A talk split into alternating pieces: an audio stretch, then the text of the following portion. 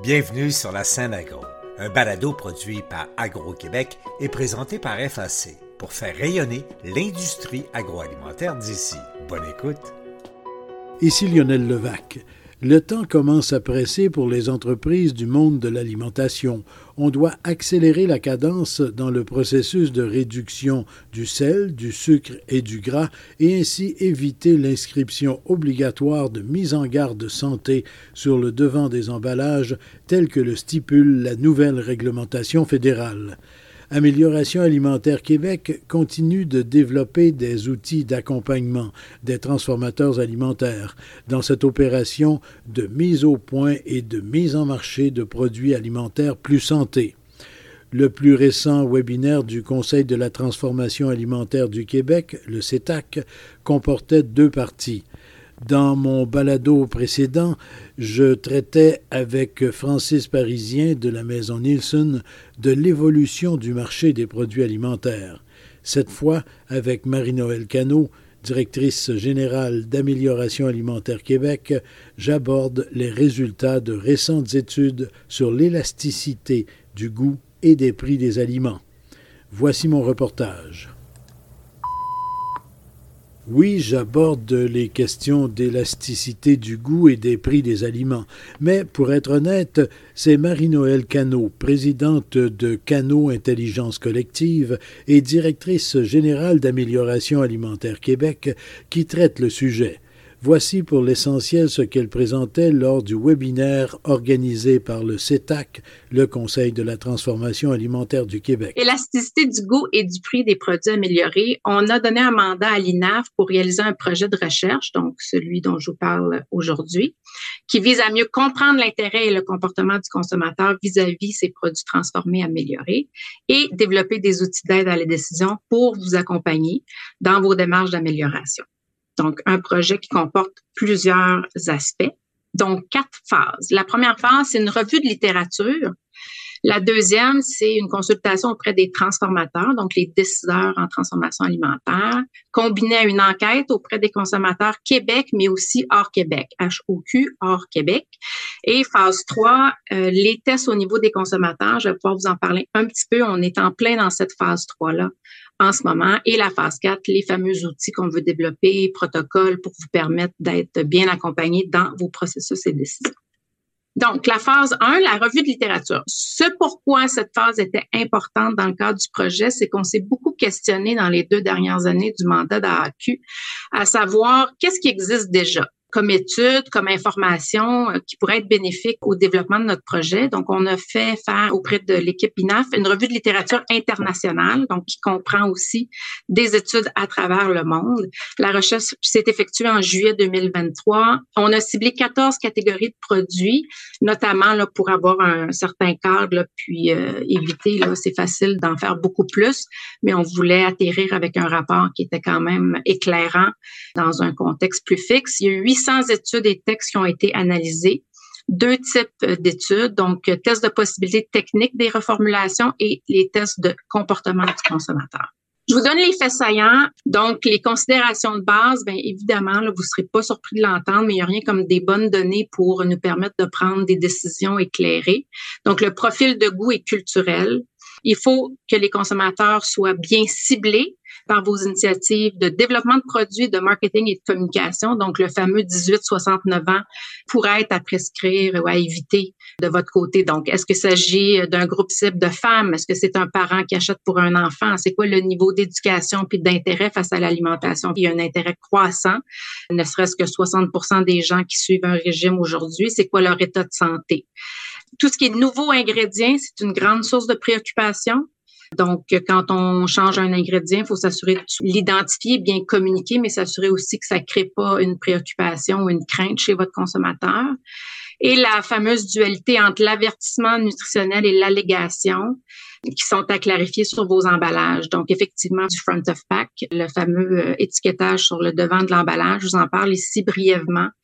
Ça va être important dans le cadre euh, de votre analyse de votre portefeuille de produits de vous assurer que si vous avez à appliquer la loupe, le symbole de loupe de Santé Canada, que votre emballage ne se contredit pas. Donc, en matière de positionnement, bien s'assurer que vos messages sont clairs et non contradictoires en lien avec cette nouvelle euh, loupe-là qui s'en vient pour euh, plusieurs d'entre vous. On parle de près de 70% des produits qui seraient impactés. Donc, bien saisir les attentes de vos consommateurs envers vos produits, puis ça peut sembler donc évident de bien connaître euh, vos cibles, mais c'est certain que ça fait partie des constats pour lesquels on va être en mesure de vous euh, soutenir dans les prochaines années avec euh, la suite de notre mandat puis les experts avec qui on collabore. Conclusion, bien simple. Euh, les phases suivantes du projet seront nécessaires. Ils vont nous permettre de mieux évaluer le contexte d'ici. Alors, comme je vous disais, la revue de littérature, a été faite avec euh, des études à travers le monde. Donc, par rapport aux attentes et comportements des consommateurs face à cette amélioration-là, on veut être en mesure de mieux vous renseigner et mieux vous orienter pour ce qui est de la dynamique de marché. Quant aux opportunités, notamment d'innovation face aux produits améliorés, puis on reviendra euh, sur ces informations clés-là dans le cadre du soutien qu'on va vous offrir. La phase 2 du projet, c'est au niveau des sondages. Donc, toujours avec l'INAF, bien sûr, on a obtenu un rapport intérimaire de cette phase 2-là.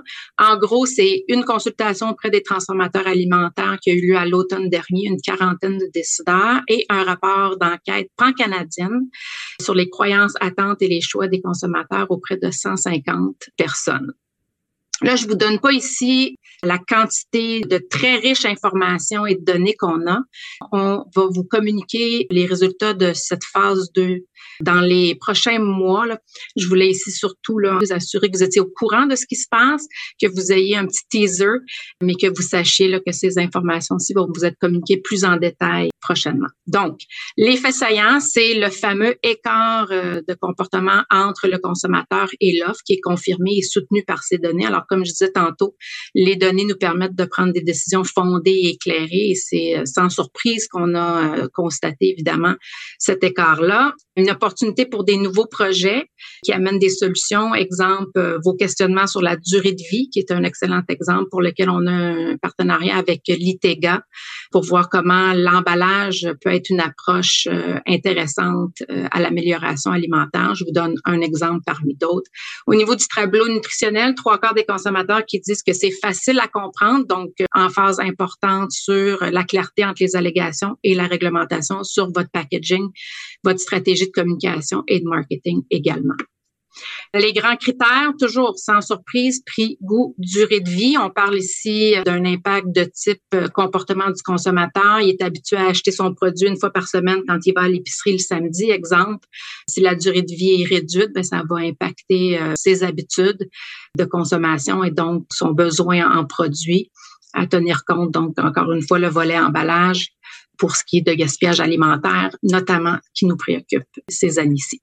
Au niveau des enjeux, un grand besoin de transparence, l'intention réelle du consommateur versus sa perception, beaucoup de données quant aux enjeux de perception, compréhension. Encore une fois, étiquetage versus réglementation et tout l'aspect de communication de votre part, de la part aussi des détaillants face aux euh, consommateurs cibles. La phase 3, qui est la phase dans laquelle on est actuellement, qui est euh, le test euh, ou les tests auprès des consommateurs. Donc, on va choisir deux entreprises qui vont collaborer de très près dans cette phase-ci du projet et qui vont nous permettre ensuite de développer les outils qui vont pouvoir être euh, mis à votre disposition. Donc, on a la chance d'avoir de très belles entreprises qui sont prêtes à contribuer en temps et en produits pour nous permettre de faire ces enquêtes-là auprès des consommateurs dans les prochains semaine. Et donc, cette phase 3-là va servir à quoi? Elle va servir à répondre à vos questions les plus brûlantes qu'on entend depuis Donc, euh, réduire le sodium, le sucre, le gras, mais de combien? Alors, est-ce qu'on peut passer de 25% à 10 ou on doit y aller de façon plus progressive et euh, plus euh, modérée à la fois? Deuxième question brûlante qu'on a beaucoup entendue, c'est c'est quoi l'impact de l'étiquetage sur le comportement du consommateur en lien avec votre positionnement, votre emballage? Alors, euh, qu'est-ce qui se passe dans sa tête, mais aussi dans son comportement d'achat, ce qui va être extrêmement riche comme information pour vous outiller à prendre vos décisions. Et le fameux le dire ou ne pas le dire, est-ce que je le communique, je le communique pas? J'entends beaucoup, beaucoup parler de Campbell. Campbell le dit, ça n'a pas bien été. Je pense qu'il y a un contexte là qui est important aussi, mais euh, si on se met en 2024, c'est quoi cette réalité-là, puis comment on peut vous outiller à prendre les bonnes décisions en matière de communication marketing à partir du moment où vous avez entrepris cette démarche d'amélioration-là pour une partie euh, de votre portefeuille de produits? Donc, on répondra aussi à d'autres questions clés, mais c'est l'essence de ce qui a été euh, très euh, présent dans nos conversations avec les transformateurs, avec les détaillants aussi et notre comité d'experts. Puis, on a euh, la chance de travailler avec l'équipe à l'INAF pour pouvoir y répondre et développer ces outils d'aide à la décision-là pour vous. Donc, conclusion, 2024, ben, c'est l'année des décisions, notamment en raison de la réglementation. On aura une série webinaire dans les prochains mois pour vous éclairer sur le EDE, e, étiquetage sur le devant de l'emballage, pour qu'on utilise le terme en français. Mais euh, certainement, là, le compte à rebours est commencé. On est à moins de 24 mois du 1er janvier 2026, donc il euh, faut commencer à penser aux étapes et ce que ça va nécessiter comme travail, oui, de vos équipes, mais aussi de vos fournisseurs et collaborateurs. Donc, 2024, restez à l'affût pour les résultats des prochains volets, des prochaines phases de ce projet-ci.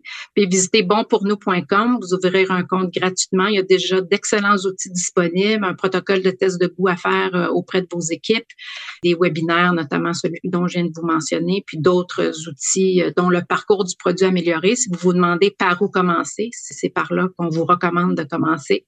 Et euh, ben, faites appel à nos experts pour évaluer c'est quoi vos besoins puis vos opportunités de démarche. Puis sachez qu'on va vous tenir au courant des avancées de l'amélioration alimentaire Québec en matière d'initiatives, de solutions et d'accompagnement dans la prochaine année. Alors voilà, ça fait le tour un peu rapide, mais comme je vous dis, le volet où on plongera davantage dans les données puis les constats extrêmement intéressants de l'équipe de l'INAF viendront prochainement. Les études démontrent, en fait, elles confirment que le marché de l'alimentation évolue avec des consommateurs de plus en plus soucieux de bien manger. Leur santé les préoccupe, mais ils sont également de plus en plus sensibles aux impacts environnementaux de leurs choix alimentaires.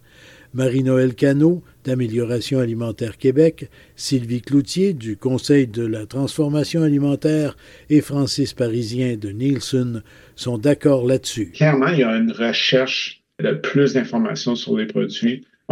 Pas face aux mêmes consommateurs qu'il y a cinq ans, par exemple. Est-ce que c'est un rajeunissement des consommateurs? Peut-être. Est-ce que c'est un vieillissement des consommateurs? Aussi? Mais on est face à un consommateur qui recherche plus d'informations sur qu'est-ce qu'il consomme. Je pense qu'on s'habitue à ces hausses de prix-là. Maintenant qu'on a subi les conséquences, si on est pour faire des choix, on va faire des choix plus santé. Euh, d'accord, Marie-Noël? Oui, c'est excellent. C'est excellent, tout à fait. Si on a le choix, on va, on va mieux le faire. Puis je pense que le 60% qui suivent un régime, puis euh, les jeûnes intermittents qui sont en croissance, ben si je fais un jeûne intermittent, je veux peut-être m'assurer que les produits que je consomme euh, sont meilleurs pour moi. Avant la pandémie, dès qu'il y avait un enjeu économique, les gens étaient moins préoccupés par la question environnementale ou santé. Et là, ce que j'entends aujourd'hui, c'est finalement presque le contraire. Ici Lionel Levac. Si j'avais un conseil à donner aux gens de la transformation alimentaire, ce serait de bouger rapidement. Beaucoup l'ont fait, mais il en reste encore qui ne semblent pas réaliser que de leurs produits pourraient se retrouver au banc des accusés comme contributeurs à la mauvaise alimentation. Le temps presse. Au revoir. Vous avez aimé ce contenu? Suivez la scène agro pour rester à l'affût de l'actualité agroalimentaire. Merci et à bientôt.